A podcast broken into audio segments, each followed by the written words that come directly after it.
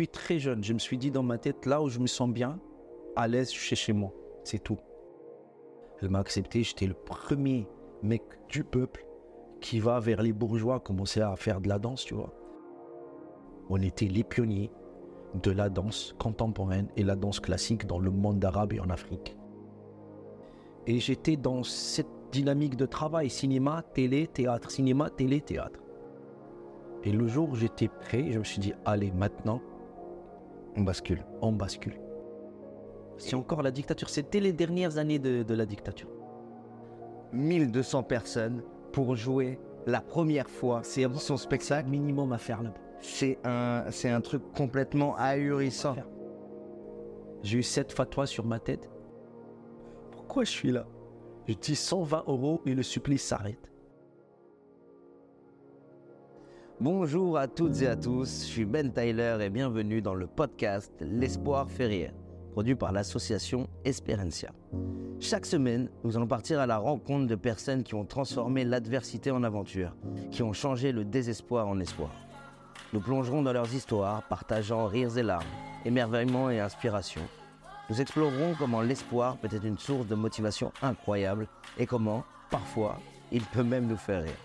Que vous écoutiez en conduisant, en courant ou tout simplement en vous relaxant chez vous. Je vous invite à nous rejoindre. Êtes-vous prêt à voyager et à être inspiré? C'est le moment. Bienvenue dans l'espoir fait rire. Bonjour messieurs, dames, bienvenue en ce beau lundi dans le podcast L'espoir fait rire et aujourd'hui on a un invité de marque, je suis trop content de l'avoir, mon pote Laotfi Abdeli. Merci, c'est un honneur pour moi, mon frère. C'est un honneur pour nous de, de te recevoir dans, dans ce podcast. Que tu peux te présenter un petit peu en, en quelques mots ce que tu es, ce que tu as fait pour euh, les gens qui vont écouter Ça? Va être un peu lent, mais je vais être. je vais être On va là. développer tout Je après. suis Lotfi Abdelli, je suis comédien, acteur, euh, je fais du théâtre, cinéma, je suis humoriste aussi. Voilà, tranquille. Et euh, tu as ta plus grosse partie de carrière qui est en Tunisie? Ouais, une grande partie de carrière. C'est ça. Euh, T'es arrivé il y a combien de temps en France? Dix mois. Dix mois? Dix mois en France. Et comment tu te sens? Bien, c'est chez moi ici. C'est chez toi. Moi, disais, j'ai décidé, là où je me sens bien, c'est chez moi. Là où tu te sens bien? Depuis très jeune, je me suis dit dans ma tête, là où je me sens bien, à l'aise, je suis chez moi. C'est tout. Donc, a pas à polémiquer, il faut philosopher, rentre chez toi, reste ici. Personne ne décide à ma place. C'est vrai, je suis d'accord avec toi. Là où tu te sens bien. Là, je me sens bien chez moi, c'est tout. C'est la question de papier ni rien du tout. La question de. Voilà. Là, je me sens bien, ouais, je suis bien. Je suis bien à Paris, en France. euh, euh, ça évolue, ça travaille, euh, ça réfléchit. Tu vois, c'est c'est des petits ateliers. Je suis dans les comédie clubs, j'ai plein d'amis, je parle, je discute et, Tu et- j'apprends énormément de choses. Et, et c'est le but de ce métier. C'est le but de la vie en règle générale. En général, générale, et surtout notre métier a besoin que tu as une vie riche. Parce que on est, c'est un métier qui est trop lié à nous. On est notre instrument. On est des transmetteurs. On est notre instrument. Le guitariste a une guitare, il peut la poser comme ça, partir et c'est fini. Il a quitté son métier. Tu vois. Nous, acteurs, danseurs, chanteurs, notre métier, il est tout le temps avec nous. Donc, c'est bien et c'est pas bien, mais on est tout le temps là à le nourrir de bonnes et de mauvaises choses. Parce qu'un bon artiste, c'est utiliser tout ce matos. Les bonnes et les mauvaises expériences. Tu te nourris à gauche pour redonner à droite. Il faut être attentif parce que voilà, nous, qu'est-ce qu'on donne, qu'est-ce qu'on vend? Le spectateur, quand il nous regarde, il ne regarde pas comme nous, on regarde des spectacles. Il ne regarde, pas techniquement, il dit Waouh, le zoom, waouh, la- le truc, waouh, le scénario, waouh, le truc, waouh, la performance de jeu. Non. Il voit Il va voir un truc humain que tu lui vends. Il va voir des sensations, des sen- une sensibilité. On vend de l'humain. Donc il faut être réellement humain, il ne faut pas mentir. Parce qu'un mec qui n'a pas, une vieille, vieille qui n'est pas super cultivée et les toucher, ça veut dire quelque chose. Parce que nous, plus tu es humain, plus tu es sincère et plus tu es touchant dans le travail. T'as commencé. T'as quel âge là aujourd'hui? J'ai 52 ans. 52 ans. Magnifique. Ouais. T'as commencé ta carrière à quel âge? J'ai commencé ma carrière à aller réellement à entre 17 ans et 18 ans. J'ai commencé avec la danse. J'étais danseur. T'as fait des études dedans? Euh, je- presque ces études. J'ai eu une formation de réel danseur. Je faisais du hip-hop au début, je faisais de la disco dance et tout ça. Ça, c'était amateur, mais j'étais bon, j'étais avec ma, petit groupe, mes potes, comme ça, on était déjà champion de Tunisie, champion du monde, cinquième. Il y avait des concours, euh, tu vois, il y avait, c'était la période du smurf, la période du breakdance et tout ça, et nous, on était dans le disco dance. Dans les années vois, 90, du Les années 80-90, voilà. Tu vois? On a commencé avec ça, et après, moi, j'ai dit, allez, j'étais tellement amoureux de la danse, je dis, je, fais, je dois faire le step, step suivant, c'est passer professionnel. Je commençais à essayer de trouver des gens professionnels. Il n'y avait pas beaucoup en Tunisie, il y avait une Française qui s'appelait Amari Salami. Elle, a, elle avait une compagnie de danse moderne, et donc là-bas, c'était de la danse moderne, classique. J'ai commencé avec elle, elle m'a accepté, j'étais le premier mec du peuple qui va vers les bourgeois commencer à faire de la danse, tu vois. Après, j'ai commencé à faire de la danse classique. Après, on a eu la chance d'avoir d'avoir créé le ballet national. Et c'est devenu très professionnel. On a ramené des Russes, des Français, des Italiens, des profs de partout dans le monde, des grands chorégraphes. On a commencé à bosser vraiment comme des gens du ballet. Tu te réveilles 7 heures, tu commences ton cours à 8 heures, tu prends ta barre. Après les chorégraphies, 8, 7 heures, 10 heures de travail tous les jours. discipline. Une discipline de ouf. Tu, tu dis un enfant du peuple, c'est quoi ton enfance un peu en Tunisie? Euh, en enfance, je suis un enfant d'une famille très moyenne, à la limite. Je veux pas dire pauvre, parce que nous, on n'a pas senti la pauvreté. C'était après, quand je commençais à fréquenter les riches, et les gens se disaient, ah, j'étais pauvre. J'étais pauvre euh, matériellement, quoi, tu vois. Mais on était riches, on était bien. Et jusqu'à maintenant, même quand j'ai réussi, je commençais à avoir de l'argent, devenir un stage, moi, je suis resté dans le même quartier.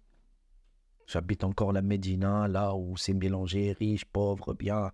Et garder la même mentalité. Garder la même rentée street. Euh, comment en Tunisie, du coup, tu as, commencé à, à développer cette, euh, cette réponse, mais comment on arrive à basculer dans ce côté professionnel C'est vraiment, tu as été tapé à sa porte, tu as dit j'ai envie de faire ça. Ouais, mais tu sais, je me rappelle, euh, très belle histoire. Je me rappelle Anne-Marie Salami, c'était la chorégraphe de l'époque, c'était la meuf, c'est une grande française belle, magnifique. Il y avait, elle avait un ou deux danseurs avec elle, mais c'était du côté de, de la ville des riches et tout ça, tu vois. Nous, c'est la banlieue qui est riche. Chez nous, on dit la banlieue. Quand on dit la banlieue, c'est à côté de la mer, Marsa, Carthage, des trucs comme ça, de bourgeois et tout ça. C'était toute la bourgeoisie qui venait chez elle, mettait leurs enfants dansait et tout ça. Elle avait deux, trois professionnels avec elle qui, qui, venaient de la France et tout ça, mais c'était pour s'emballer à elle qui s'appelait Ikra. Et moi, on m'a dit, attention, il y a une Amari Salemi. Moi, je parlais à peine français. Je devais dire deux, trois mots, bonjour, au revoir, des trucs comme ça, un texte pour survivre, tu vois.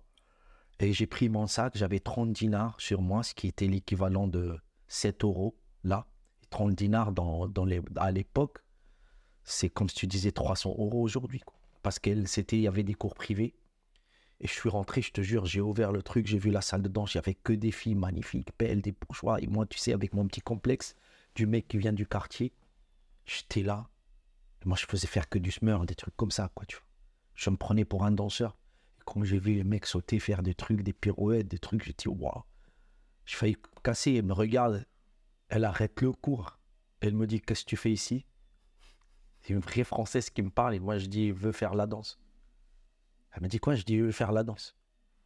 Elle m'a mis derrière, de- le dernier truc. Moi, j'avais mes 30 dinars avec moi et tout ça. Elle m'a pas beaucoup parlé. Elle m'a dit, viens. Et elle m'a mis derrière, dans le dernier euh, rang, tu vois. Je commençais à suivre les, les chorégraphies. C'était très dur au début, mais je me battais. C'était une question de service. J'ai dit, je veux suivre. Elle a vu ça. Tac, je sais pas ce qu'elle a remarqué, ce qu'elle a vu, comment elle m'a. Elle a osé. a l'énergie que tu dégageais. Je sais pas ce qu'elle a vu. Et à la fin, euh, moi, je dis bonjour, voilà, je veux faire de la danse, je veux passer professionnel. euh. Elle m'a dit, qu'est-ce que tu as fait? Je dis, voilà, champion de Tunisie, des trucs, je veux faire des Skodas. Elle m'a dit, oublie tout ça. Tu viens prendre les cours. J'ai dit, 30 dinars, c'est combien? Elle m'a dit, gratuitement. C'est, euh, Elle m'a dit, gratuitement. Je sais pas si tu crois à ça, l'énergie que tu dégages, tu Je vois. sais pas ce que je dégageais, mais j'étais là. Et elle m'a dit gratuitement. Et pour moi, c'est les plus beaux moments de ma vie. Elle arrive à te dire, viens. C'était un moment extraordinaire. Me trouver déjà avec ces meufs, avec ces gens dans ce monde-là, avec la grande Anne-Marie Salami, c'est la première qui m'a ouvert les portes professionnellement, tu vois. Et euh, après, je sais pas, en trois mois, frère, en trois mois, j'ai commencé à charbonner avec elle, travailler comme pas possible. Je travaillais tout seul avec elle, je faisais des étirements et tout ça. Elle était prof à le conservatoire de Tunis. Conservatoire Frère, tu passes au conservatoire. Elle me met troisième année, direct. Tu rentres au conservatoire? Troisième année. en direct. troisième année. Alors que ça fait trois mois que tu suis. Trois mois chez elle, je te jure. C'est un truc de. Et je commençais à bien travailler avec elle, tac, tac, tac. Après, je voulais aller à un step plus fort. Il y avait une femme qui s'appelle Nawal Skandarini. Elle arrive, de, l'Amérique et de la Russie. Elle avait la danse, la vraie classique, une vraie formation de, des grands professionnels. Elle venait avec le projet d'ouvrir un ballet national elle était parrainée par le théâtre national. Un grand monsieur, un grand directeur de théâtre, un grand acteur chez nous, c'est une légende, il s'appelle Mohamed Driss. Énorme le mec. Intellectuel, grand acteur, un, fou. Un fou, un artiste fou. Et lui, il héberge dans son truc, il lui fait un studio de ça. Il crée. J'arrive, je commence à prendre des cours chez elle. Pareil, tac, tac, rapide. Rapide, elle me regarde, regarde mon corps. J'étais mince, grand comme ça, plus maigre que maintenant, tu vois. Elle me dit, t'as un corps de danseur. Elle m'a dit, t'as un corps, t'as un axe de danseur, direct. Et du coup, Mais tout ce que tu as fait, tu le mets à la poubelle. Toujours. Oublie tes trucs comme ça. ah. Non, là, on va travailler la base, les petits trucs comme ça, tu vois. Des trucs très durs. Du coup, à chaque fois, tu arrives, tu crois être là. Oui. Et on te dit, Oui, oublie, Moi, ça, oublie ça que as appris. toujours ça dans ma vie. Jusqu'aujourd'hui, là, quand je suis arrivé en France, pareil. Pour le, pour le stand-up. On va y arriver après. Et, et tac, je commence à aller. Et là, elle a commencé à voir moi, tata, commencé à dire. Il y a eu un autre danseur qui s'appelait Ahmed Jema. C'est un grand chorégraphe de la danse contemporaine. C'est un, c'est un génie, le mec. C'est le mec, il a fait les arts martiaux. Il, était à, il est un peu les yeux bridés. C'est un Bruce Lee, quoi, tu vois. Et euh, lui, il s'intéresse à la danse contemporaine. Il faisait une autre école. Il a commencé à prendre des, du, du classique. C'est une autre qui s'appelle Tramoni Caparros, je sais pas comment. Frère, lui, il arrive. On invite des Algériens, on invite une Russe, on invite une Libanaise qui a, qui a fait de la danse en France. On invite des Américains. On crée le premier ballet professionnel, international en Afrique, dans le monde arabe, pro. On était les pionniers de la danse contemporaine et la danse classique dans le monde arabe et en Afrique. Et tout le monde le sait. Et tout le monde s'est inspiré de ça. Et tout le monde est venu prendre des stages chez nous, avec nous. On est parti partout dans le monde danser. On a commencé à proposer, commencé à collaborer avec des grands chorégraphes internationaux, tu vois. Et c'est là où je suis monté. Et dans ma tête, aucun moment de ma vie, je voulais être acteur. À la limite, j'avais un petit mépris pour les acteurs. Je trouvais que physiquement, ils étaient Tu disais, il n'y a pas le travail que j'ai mis. Ouais, non, j'ai c'était- c'était- j'ai trouvé que c'était un travail de feignant. Je devais, à la limite, j'étais un peu handicapé physiquement, tu vois. Comment il bougeait, tout ça, je trouvais que c'était Et c'était pas ça. as commencé par. Après la danse, du coup, tu bascules. à- Bah, j'ai commencé grâce à Ahmed Jemra, lui, qui était avec moi dans le ballet, en même temps qu'il était chorégraphe international. Il a commencé à avoir des, des grands prix partout dans le monde dans la danse contemporaine, développer un langage, une langue, commencé à travailler. C'était les prix, la période de, Pina Bausch, Trisha Brown, euh, José Limon, Cunningham. C'était des grands chorégraphes qui ont influencé le monde, le cinéma, le théâtre, la peinture. C'est pas des petits chorégraphes comme ça, c'est influencer tout le, flux artistique. Parce que tu sais, l'art, ça influence. Le cinéma influence là, la peinture, la peinture influence la danse. La danse, tu sais, c'était comme ça. Parce que, tu vois, et c'était cette grande période où la danse prenait un tournant de ouf avec Pina Bausch, la grande allemande qui a créé la danse théâtre. Les plus grands chorégraphes du monde, les plus grands cinéastes du monde, les plus grands metteurs en scène du monde sont arrêtés avec Pina Bausch, commencent à réfléchir? La danse théâtre. La la comédie, comédie S'il n'y musicale. a pas de comédie, c'est-à-dire tu joues un rôle, la parole peut être là, le corps peut être là, la technique de la danse, elle n'est pas obligée d'être visible. C'est l'émotion que tu C'est l'émotion, tu es là et le danseur doit ressembler plus au citoyen qui est venu voir et casser cette dictature de la danse où il fait être beau, mince, faire des sauts, être comme ça. Cette dictature de salon, il venait du roi qui, tu vois, tu vois, cette dictature de la danse.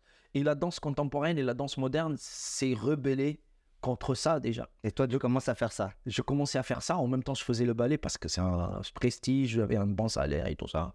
Je commençais à prendre goût à la danse contemporaine.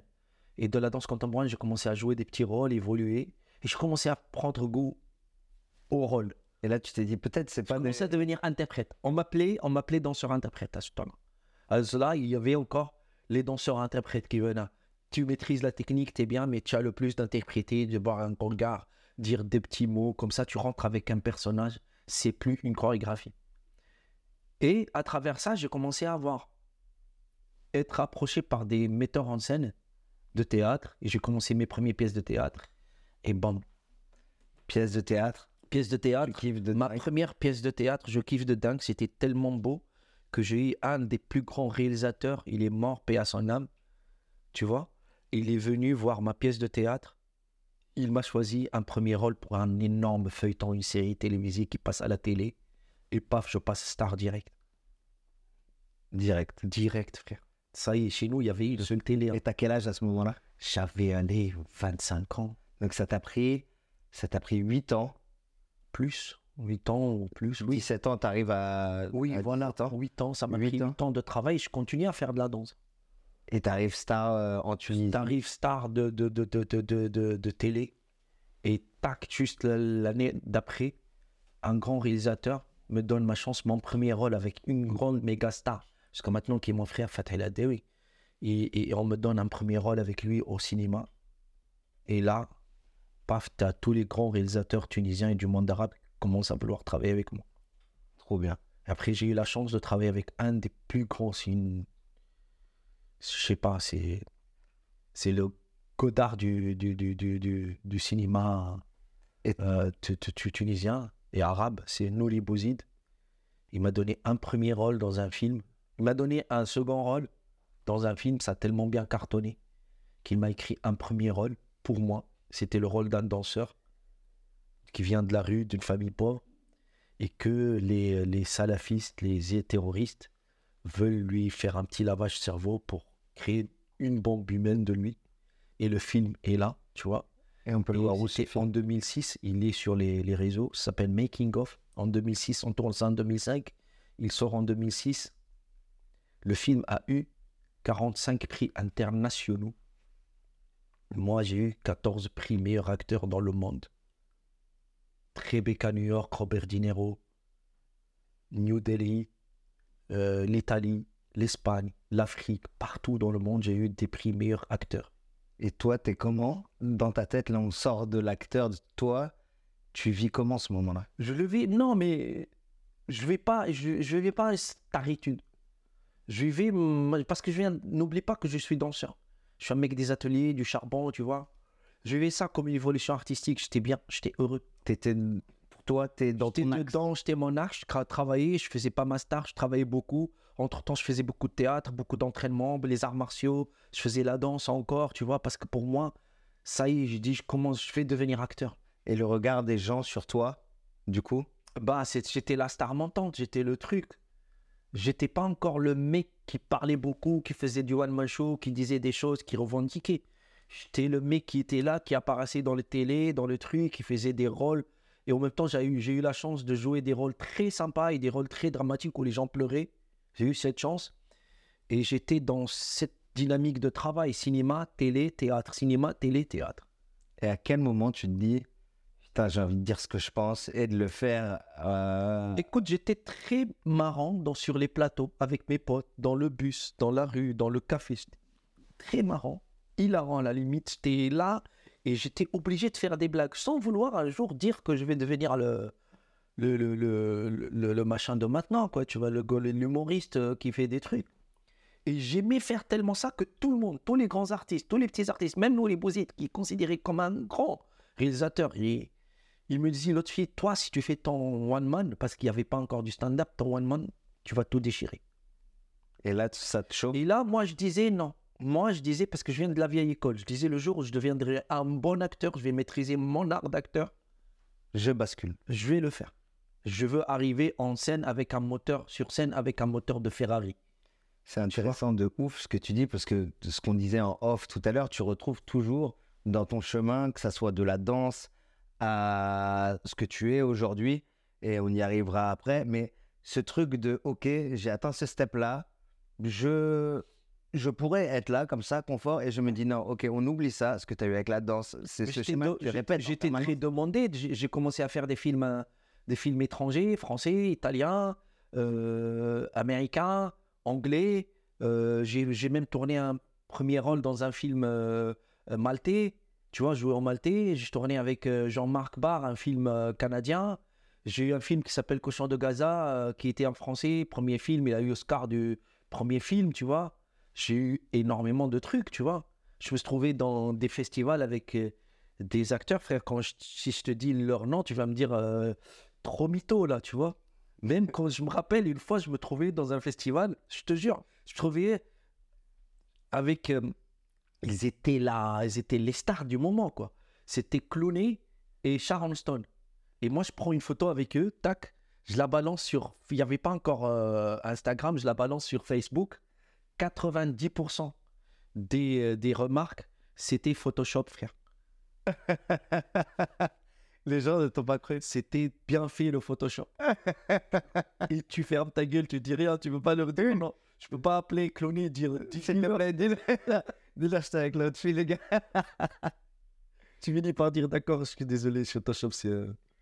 Et à quel moment tu atteins ce stade de Ah, ah, euh, bon, l'acteur que tu voulais être? À un moment, ça y est, j'ai commencé à travailler dans les plus grandes compagnies de théâtre. J'ai commencé à être confirmé par les, par les maîtres parce que nous, tu dois passer par des maîtres. C'est comme dans la danse. Le théâtre, c'est ça. Les compagnies, les maîtres, les plus grands là-bas, tu commences à être un bon acteur dans, à leurs yeux. Et toi, tu commences à te sentir une vraie aisance d'un rôle à un autre. Bon, ça a évolué, avoir le métier, comprendre, ça y est. À un certain âge, tu te dis, je suis prêt. Et le jour où j'étais prêt, je me suis dit, allez, maintenant, On bascule. on bascule. Et j'ai commencé à écrire Ton premier one man. mon premier one man. Et chez nous, frère, il n'y a pas de stand-up comédie club où tu vas tester, essayer tes vannes. Il n'y a pas un public euh, qui découvre des découvertes. Ça veut dire Nous, que t'es star, on vient te voir jusqu'aujourd'hui. T'es star, t'es connu, on vient voir ton spectacle, t'es pas connu. Même une mouche va pas rentrer te voir. Tu vois. Et euh, j'ai écrit mon truc. tu dois arriver sur ton. Tu dois arriver avec ton spectacle écrit, bien rodé. Et nous, on, moi, j'ai réfléchi après, c'est après 4 ans, que j'ai- ou 5 ans, j'ai j'ai dit, mais quelle bêtise je suis en train de faire. Nous, l'avant-première, ça s'appelle une avant-première. Tu vois, l'avant-première, au lieu de- d'être en rodage, nous, on invite tous les poteaux, tous les metteurs en scène et tous les médias Du coup, qui vont en avoir, qui vont donner leur avis sur. qui vont être là, ils vont poser des questions au public, ils vont être là, et toute la Tunisie, tout le monde va voir et attendre en avant-première. Et jusqu'à maintenant, ils font la même chose. Et ici, avant, Gad, je connais parce que mes potes, je les connaissais. Ils venaient avant de faire le spectacle. Il n'y avait pas des comédie clubs, mais ils rôdaient dans les villes, dans des petites salles. Tu comprends? En Tunisie? Non, ici, en Ici, ouais. avant, à cette Il époque-là. faisait, il faisait le- les Il tours. faisait un petit rodage, il venait après à Paris dire voilà, j'ai mon spectacle. Commencer avec des grandes salles. Toi, t'arrives. Non, frère, grande salle. tac, tu rentres euh, direct. Et ça s'est passé comment cette avant-première? Magnifique. Et moi, je me suis dit un truc. Wallah, je me suis mis tellement la pression. Je me dis, si mon avant-première ne marche pas, ou marche même moyennement, Tu peux saboter ta carrière j'arrête ma carrière. J'ai commencé le 13, j'ai dit j'arrête le 14. Je me rappelle, c'était un 13 juin, théâtre municipal, 1200 billets. Les billets se vendaient au marché noir parce qu'on a vendu des billets même temps. Les gens se rendent pas compte, je pense, parce que c'est c'est quelque, c'est un truc de niche, hein, là, ce qu'on est, Ouais. en train de dire. Mais 1200 personnes pour jouer la première fois C'est son spectacle, minimum à faire là-bas. C'est un, c'est un truc complètement ahurissant. Là, les, les, pour, pour, pour 1200, c'était blindé, il y avait même plus. Et les gens étaient dehors, ils ne trouvaient pas de billets, les billets commençaient à se vendre euh, comme ça, noir. voilà. marché noir, frère. Tu vois. Là, les gens aujourd'hui mettent un an, deux ans pour avoir un spectacle qui est quasiment euh, abouti. La Oui, plupart. c'est des manières et c'est des, des, des, des trucs différents. Bien sûr. C'est des schémas différents. Du coup, la boum, avant-première, le lendemain. Et déjà, les radios, tout le monde, je commence à faire des interviews, les radios, tout le monde commence à parler. Et toi, tu prends un Et griffe. moi, c'était, tu sais, à, la- à cette période-là, là, je l'avoue, Gad, il le sait pas, peut-être ou peut-être il le sait. Cette période-là, le mec qui était dans la tête des Tunisiens modernes, c'était Gad. Il y avait personne qui les intéressait en Tunisie. Tu vois, parce que les autres, pour eux, c'était un peu, tu vois, vieillot, ringard. C'était Gad pour- parce que, parce que pour eux, il- c'est un arabe en même temps, il représente moderne, il parle français. Et toute la génération, voilà, moderne, tout ça, se voyait en Gad.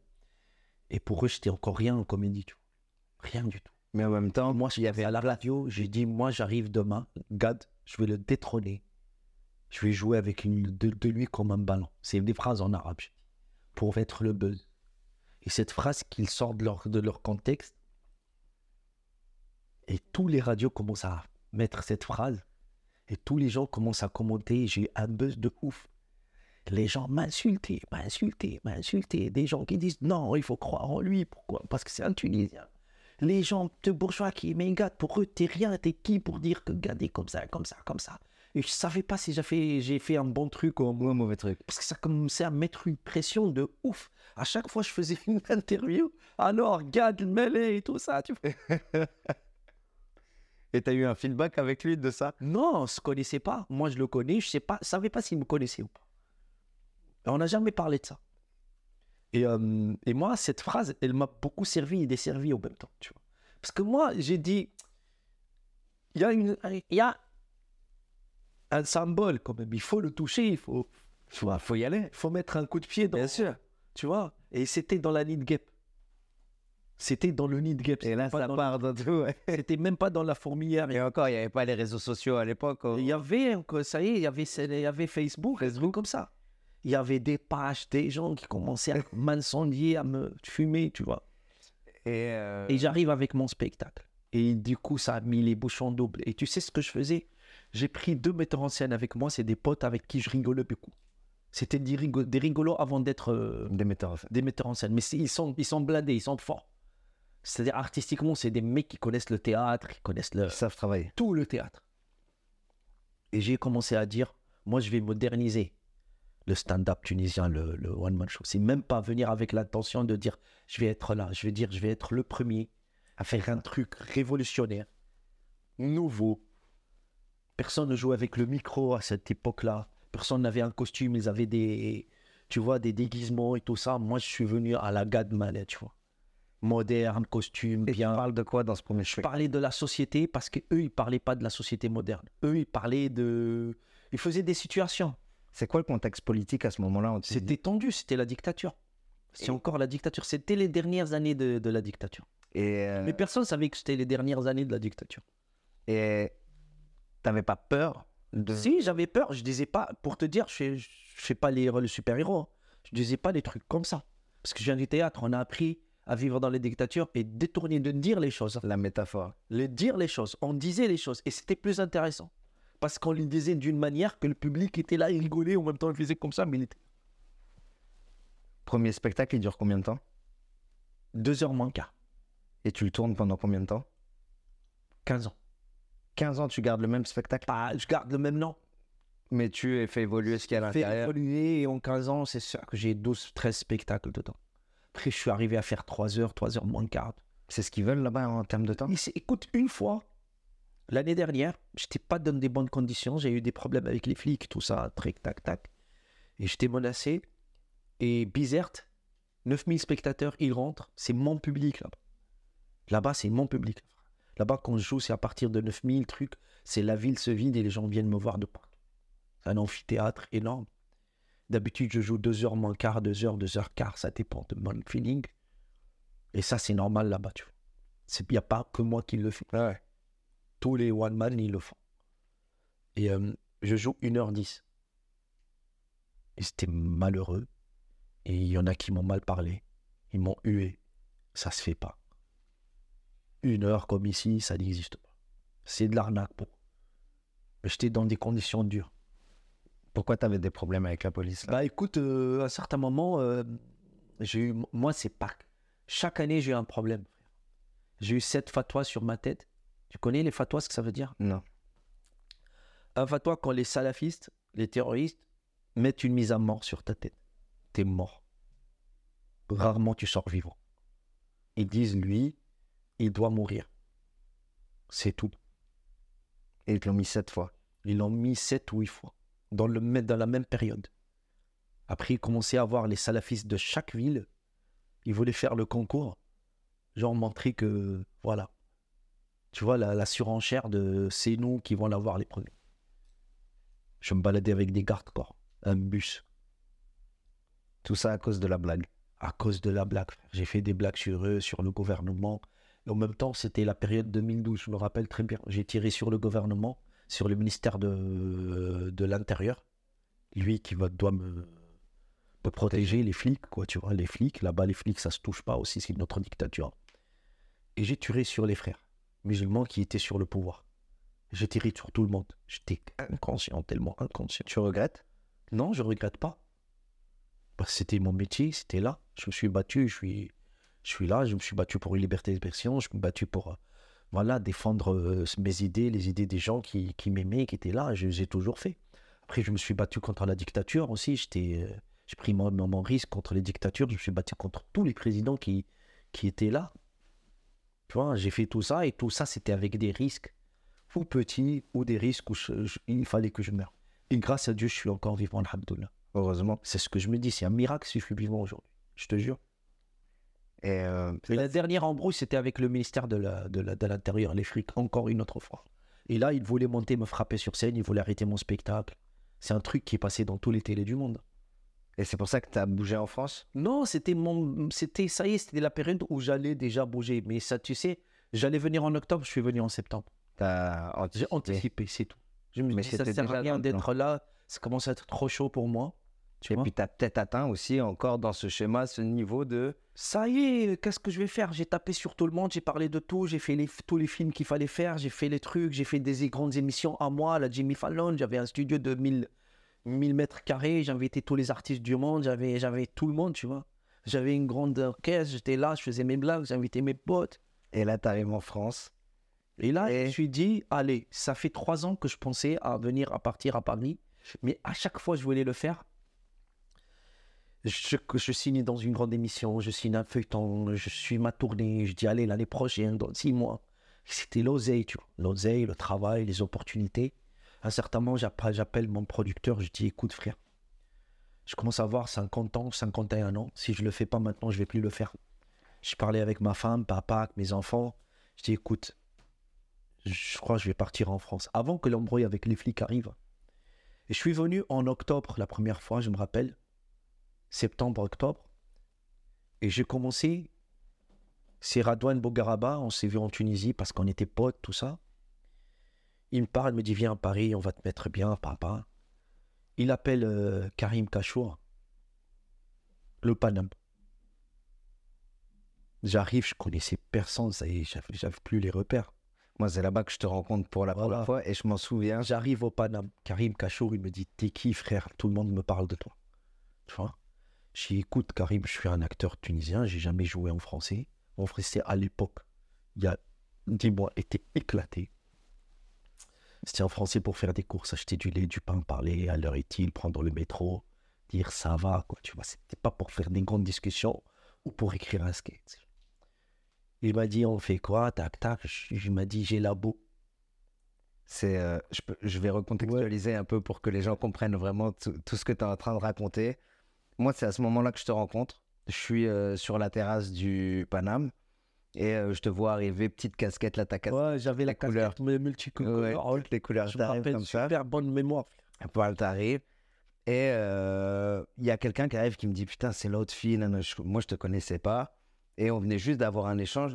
Et on a eu un échange, mais d'un d'un d'un- d'un humoriste à un humoriste, d'une personne à personne, tu vois, mais sans. euh, Il n'y a aucun moment dans cette discussion qu'on a où on perçoit la carrière qu'il y a derrière toi. Tu vois ce que je veux dire? Tu es d'une simplicité à ce, à ce moment-là, et en point général.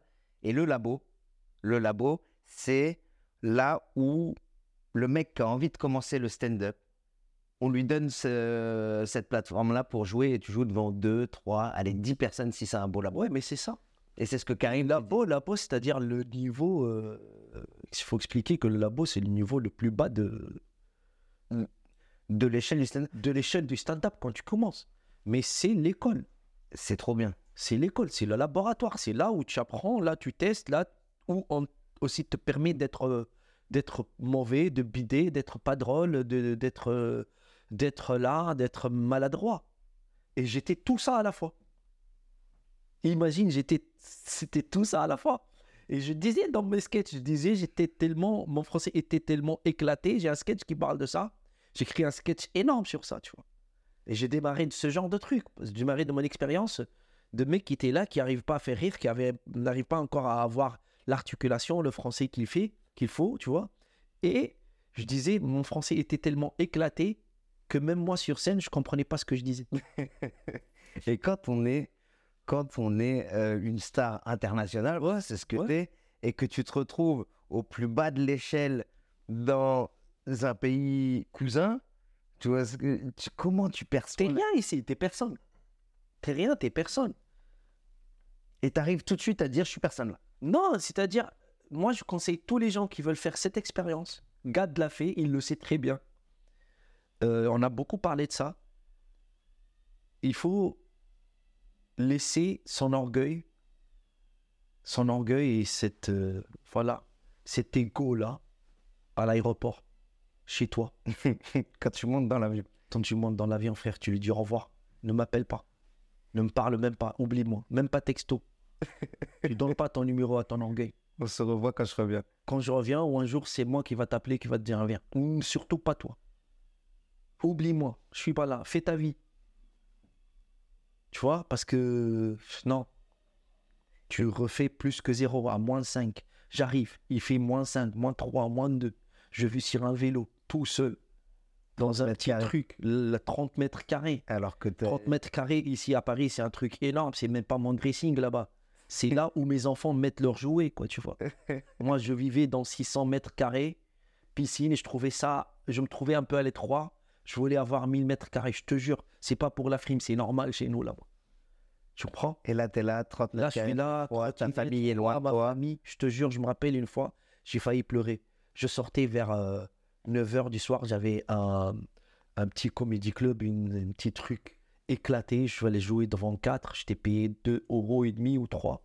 Je me rappelle très bien au chapeau. Et en allant, frère, il faisait tellement froid comme ça. Et je glisse de vélo, je me casse la gueule. J'étais blessé ici et surtout que j'avais très mal au cul. Je suis tombé sur l'os du cul, frère, et j'avais trop mal. Et je commençais à dire, putain, pourquoi? Qu'est-ce que je fais ici? Pourquoi J'ai pris le vélo, je commençais à partir et en même temps, je répétais mon texte. Je répétais mon texte et en même temps, j'a- j'ajoutais un- une phrase qui dit Pourquoi? Pourquoi je suis là? Je dis 120 euros et le supplice s'arrête. 120 euros, c'est le prix d'un billet. Allez, allez. Allez, je me retrouve demain, le lendemain chez moi.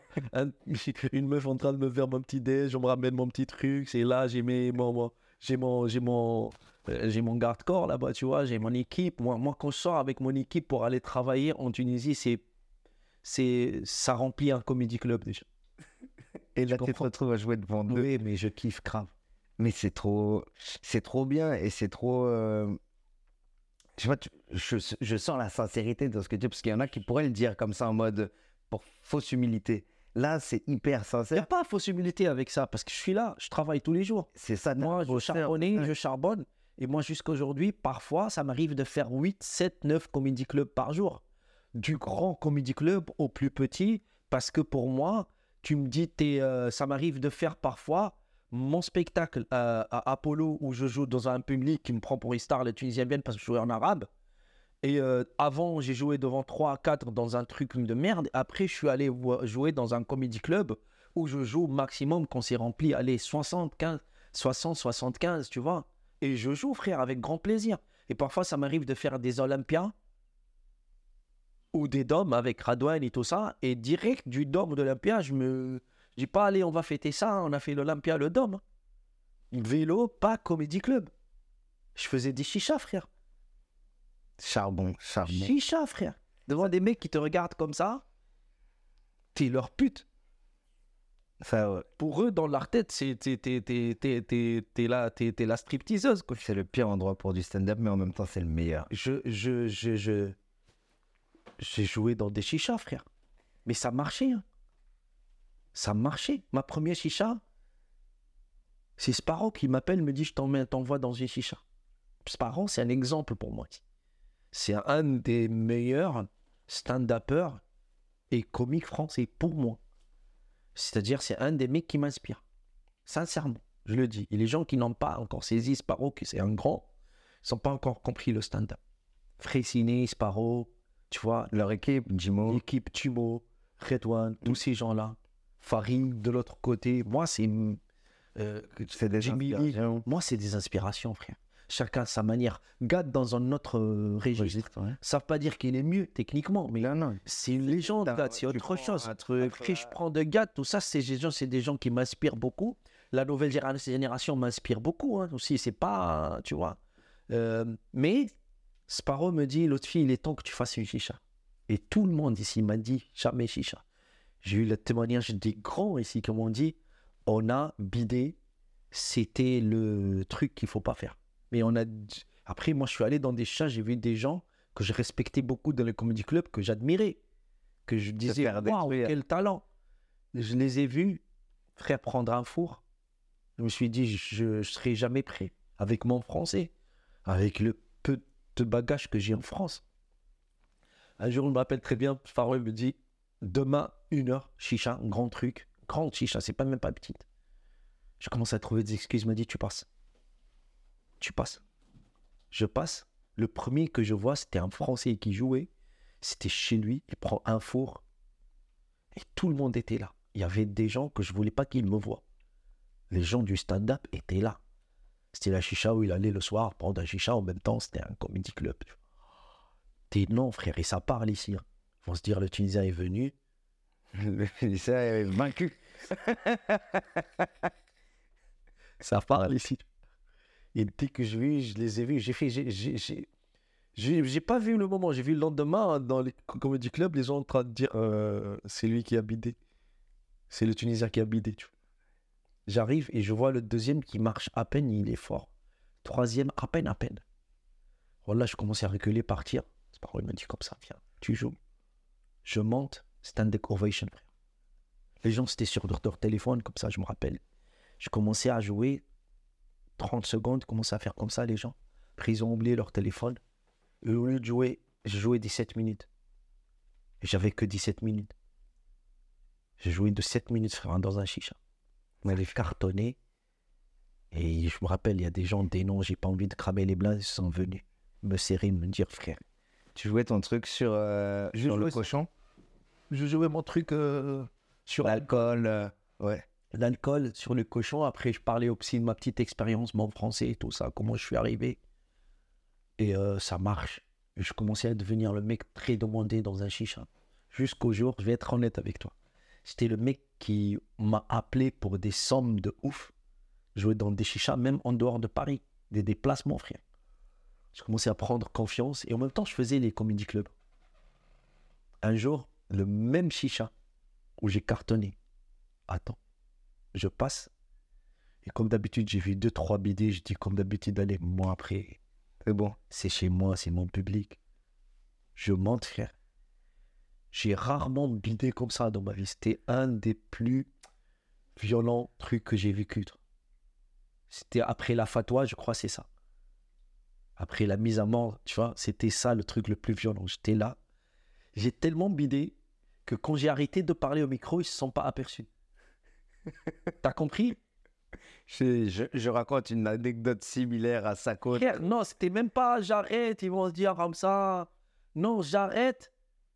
Et je commençais à voir des trucs et les gens commençaient à parler entre eux et je me suis dit, c'est de moi qu'ils parlent. La parano était là, frère. Quand la parano est là, que tu plus seul sur scène, ça veut dire que. C'est bon. Et c'est là où je dis non, plus de. Ça Donc, tu es d'accord traumatisme. Surtout que j'ai passé une année, frère. Ah ouais. Une année. Et euh, là, c'est quoi le. Tu n'as pas d'objectif, mais t'aimerais faire quoi? Non, non, j'ai des objectifs. Tu peux pas. Tu peux pas av- avancer sans être là objectif. sans objectif. Même dans le rien, il y a un objectif. C'est ça. Même quand tu as dit j'ai envie de passer une année, je fais rien, il y a des objectifs pour le rien, le bon rien, le rien constructif. On n'est pas dans un truc où je suis là pour euh, perdre du temps. Mon objectif, c'était au début, je viens en octobre, je t'ai dit, et pour le plus de laboratoire, pour voir si c'était possible techniquement, comme un mécano de voiture. La pièce, elle passe ou pas Est-ce que je suis capable d'avoir des rires en français ou pas? Ça, C'est coché. Ça, c'était, sinon je rentre chez moi, je dis, bon, c'était bien, magnifique la France, je reviendrai à chaque fois, chaque mois, faire mon spectacle arabe à l'Apollo ou je sais pas où, je suis bien, j'ai des copains, pack, ça arrête là. Moi, je suis clair et net, il n'y a pas de rêve, il n'y a pas de faux rêve. Tu vois, tu es là, tu es clair, tu sais ce que tu veux après cette carrière quand même. Je me suis dit, techniquement, il n'y a pas de truc Zama et tout ça. Tu vois, tu viens, techniquement, tu vois, la pièce, le mécano, le vrai mécano, il te dit, oui, elle ressemble la pièce, mais c'est pas elle. Ça rentre, ça rentre pas. Ça rentre, ça que tu fais, ça, ma- ça marche, ça marche pas. Là, on a vu, c'est bon. J'ai mis, j'ai mis, tac, ça a commencé.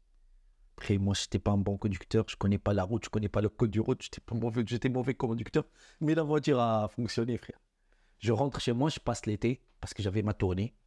J'ai dit à, à ma meuf, voilà, maintenant, j'ai compris. Là-bas, c'est pas tu passes euh, 10 jours et tu rentres. C'est je m'installe et je Tu travaille. t'installes et tu t'en travailles. Et là, je viens de loin, je suis trop loin. Il me faut minimum au début un an, tu vois, pour euh, être là. Il m'a dit, d'accord, ça va être dur, papa. Je lui dit, je vais revenir chaque mois, peut-être, 10 jours. Je vais faire fin jour, là, là, là, là. Les, les, les gosses, le, le plus dur, mes enfants. Ma femme m'a compris parce qu'on était toujours dans cette dynamique de dire, voilà, je t'encourage dans, Dans ton délire, dans ton chemin, tu m'encourages dans le chemin. Aucun moment on se dit non, même si c'est dur. Aucun moment on se dit ouais, tu m'as quitté, c'est pas bon. Parce qu'on va le regretter après. Ouais. On va se dire c'est c'est toi. C'est toi qui m'as arrêté dans mon truc où je voulais faire un truc. Donc, vous vous laissez cette liberté. Ouais, frère. Oui, tu, tu es là, elle est cherchée C'est un important. anthropologue. Je l'aide, elle m'a dit je vais partir en Amérique, faire mon truc. Je dis d'accord, c'est douloureux, ta, ta. on trouve un moyen, mais tu vas le faire. Tu vois. Je suis parti et j'ai eu ce problème avec les flics, je les ai trop chauffés, j'ai trop poussé. Voilà, j'ai eu ce truc terrible avec les flics. Je me dis allez, c'est devenu un peu l'enfer. J'ai un peu eu peur pour ma sécurité. Tu vois, je me suis cassé. C'était déjà prévu, j'avais mon appart ici, tac, tac, je suis venu avant, avant deux mois. Un an, ce que tu disais tout à l'heure en, septembre à la place d'octobre, charbon pendant un an. Charbon, Et frère. là aujourd'hui, Et charbon, c'était le, le premier truc que j'ai dit, allez, charbon, charbon, charbon, je dois devenir marrant. Je dois devenir le mec que mes collègues soient deux gars jusqu'à je sais pas qui, jusqu'à le premier qui vient de débuter. Il me voit, il me dit, l'autre fille, il est bon, parfait, il est marrant. Je dois être respecté dans les comedy clubs, je dois être les Français qui vont me voir, ils vont pas se dire, euh, ouais, mais quand même, je veux pas ces regards un peu, tu vois, Mm. le mesquin malgré tout, ouais, c'est pas sa langue. Non. Moi, au début, on a commencé à me dire, ah ouais, quand même, c'est pas ta langue, mais t'es marrant. Je dis, c'est comme si tu disais, moi, j'ai pas envie d'être traité comme le mec qui dessine avec ses pieds. Tu vois, le mec qui n'a Ouais. pas de bras. Et tu vois, le dessin, il est tellement éclaté, mais quand tu vois qu'il dessine avec ses pieds, c'est peut-être bien en fait. c'était pas mal, hein. Pas mal, le mec, c'est avec ses pieds. Non, je dis, tu me traites pas comme ça, frère, tu vois. Tu me traites pas le mec qui dessine avec ses pieds. C'est à moi de décider qui je suis. Moi, je veux que tu me mets, tu, tu, qu'on me compare à Friciné, à me compare à Farid, tu comprends à Argad, tu me dis t'es pas bon, t'es pas encore à la hauteur. C'est là. Tu comprends, tu comprends ou pas? De ouf. C'est de la prétention d'être bon, c'est tout. C'est pas. C'est un, un- un chemin toujours d'aller chercher le meilleur dans ce que Et tu je t'ai dit, j'ai commencé de 0-0 à chaque fois, je Ouais. commence de 0 dans ma et vie. y arrives. Et j'y arrive parce que je dis, j'ai compris au début être, être, faut être accepté dans les comédie clubs, les meilleurs, les grands, les écoles, comme euh, Paname, comme Fritz, comme Joe, comme Barbès, comme, euh, tu vois, le Golden Comedy Club de Sifax, parce que ça commence à devenir un truc où tous les comédiens maintenant vont là-bas, travaillent, ça commence à avoir une dynamique de ouf, tu vois. J'ai dit, c'est les, c'est, les nerfs de, la guerre, c'est, c'est les comédie clubs. Si t'es pas dans les comédie clubs, si t'es pas t'as pas 5, 5, 6, 3, 4 comédie clubs par jour, tu perds ton temps. Rentre chez toi. Et je commençais à être bien accepté. Ra- Il y a des comédie clubs qui m'ont accepté. Il y a des comédie clubs qui, m'ont dit t'es encore bon. Il y a des comédie clubs qui étaient un peu timides avec moi. Ils te donnent une date, deux. Et après, tu as été chercher le max. Et ce qu'on m'a donné, j'ai pris, frère. J'ai pas fait d'histoire. J'ai vu des gens qui commençaient à arriver. Un an, ils commencent à dire Ouais, mais moi, tu sais, tu me mets pas. Je suis bon. Moi, je dis Je suis bon ni rien du tout. Je dis Le jour où je vais devenir bon, ils vont le voir. Et je- Ça sert à rien de leur dire. C'est beau ça. C'est un beau message d'espoir que tu nous donnes depuis, euh, depuis tout à l'heure. Je t'ai parlé un peu de l'assaut qu'on Ouais. est en train de monter. Ouais, Sperencia. magnifique. Sperencia. Donc, la vocation de Sperencia, c'est c'est- c'est ça, donner un maximum d'espoir, en recevoir, échanger. C'est un peu tout ce qu'on on a, on a dit tout à l'heure, c'est prendre pour redonner. Pour moi, c'est ça l'espoir. Pour toi, c'est quoi l'espoir? L'espoir, c'est ça, frère. L'espoir, c'est que tu viens là où il n'y a aucune porte, même pas des portes fermées. Il n'y a pas de porte, il n'y a rien. Parce que le désespoir, c'est le truc qui peut tuer, qui peut créer des monstres après. Qui créer parce que, tu sais, les gens, quand ils sont des génies, il n'y a pas d'espoir, ça devient des monstres. Ça devient des terroristes, ça devient des tueurs, ça devient des fous, ça devient des, dictateurs, ça devient des gens super frustrés qui veulent du mal aux autres. Parce que plus tu es sensible, plus tu es, génie, plus tu as des choses à dire, plus on t'opprime, plus on donne pas la chance de développer ça. Ça va se retourner contre toi, tu vas devenir un malade mental. Un mec aigri. Et donc moi, je viens de, des- des endroits, je viens d'un quartier chaud, je viens d'un quartier où moi, si je suis devenu un tueur ou un voyou, c'est dans les, c'est dans les trucs, c'est normal, c'est logique. T'es Là d'où je viens. Et l'espoir t'a fait devenir un autre fiable des Et là, c'est même pas ouvrir des portes fermées, blindées. C'est créer des là où il n'y a pas de porte. Mais- C'est un petit trou, tu vois la lumière, après tu agrandis, après tu dis c'est une fenêtre, c'est une porte, après ça devient une autoroute pour que les gens passent. L'espoir te fait deviner cette Il porte faut dans devenir ce... créateur d'espoir. C'est même pas attendre que l'espoir va vers toi parce que tu es locomotive. Il y a des gens qui attendent que l'espoir peut-être il vient pas. Qu'est-ce que je fais? Parce que je suis pas dans la bonne place. Tu le crées. Je le crée, frère. Je viens là où il y a rien pour moi, je crée la demande. C'est beau. L'espoir, je le crée. Parce que je viens en même temps, frère, je viens, je, je crasse pas dans la choule. Je viens en France, à Paris. Paris, c'est la ville et la capitale francophone, le numéro un, le Formula One aujourd'hui du stand-up français. Les gens le savent pas. C'est comme New York, comme Londres. C'est francophone. Tu veux jouer n'importe quelle ville en France, euh, à, Montréal, en, Belgique, en Suisse, il faut venir à Paris apprendre le, le, le stand-up. Et même si tu es fort là-bas, tu viens ici et tu te dis Ah, j'étais pas fort. J'ai vu des mecs venir avec la prétention de venir des, des, des provinces, des villages ou des champs et quand ça va, ils pensent, ah, moi je suis là-bas, je viens ici, ils disent, ah, oh là là, Il y a du chemin. comme ça, c'est trop rapide là pour moi, tu vois, il y a du chemin, il y a tout à refaire. Et tu arrives et tu trouves des mecs, des milliers, des centaines, des gens qui travaillent comme des fourmis. Il y a des gens super forts. Il y a des jeunes qui commencent déjà super forts. Il y a des gens qui sont là depuis 10 ans, 15 ans. Dans les comédie clubs, frère, ils sont forts. Ils sont rapides, ils sont là. C'est des, c'est de l'MMA. Des, ils ont une force de frappe avec le public, une rapidité, la vanne, tout ça. Tu te dis, waouh, moi je suis un professionnel, j'ai vu tout de suite ça. Frère, comment être dans tout ça? Comment gagner du temps? Comment travailler? Comment euh, absorber cette énergie? Comment être là, devenir un des meilleurs? Devenir considéré par un des meilleurs Ils vont dire, l'autre fille, lui, quand il arrive maintenant sur scène, il fait la différence. Et euh, tu, euh, tu vois comment ce, ce voyage que, que je veux entreprendre, du coup, d'aller jouer à travers toute l'Afrique, toi qui as déjà joué pas mal quand même. tu as vu ce que je te racontais, frère? Ouais. C'est rien par rapport à ce que tu fais. si, tu as vu beaucoup de choses. Oui, mais c'est rien, frère.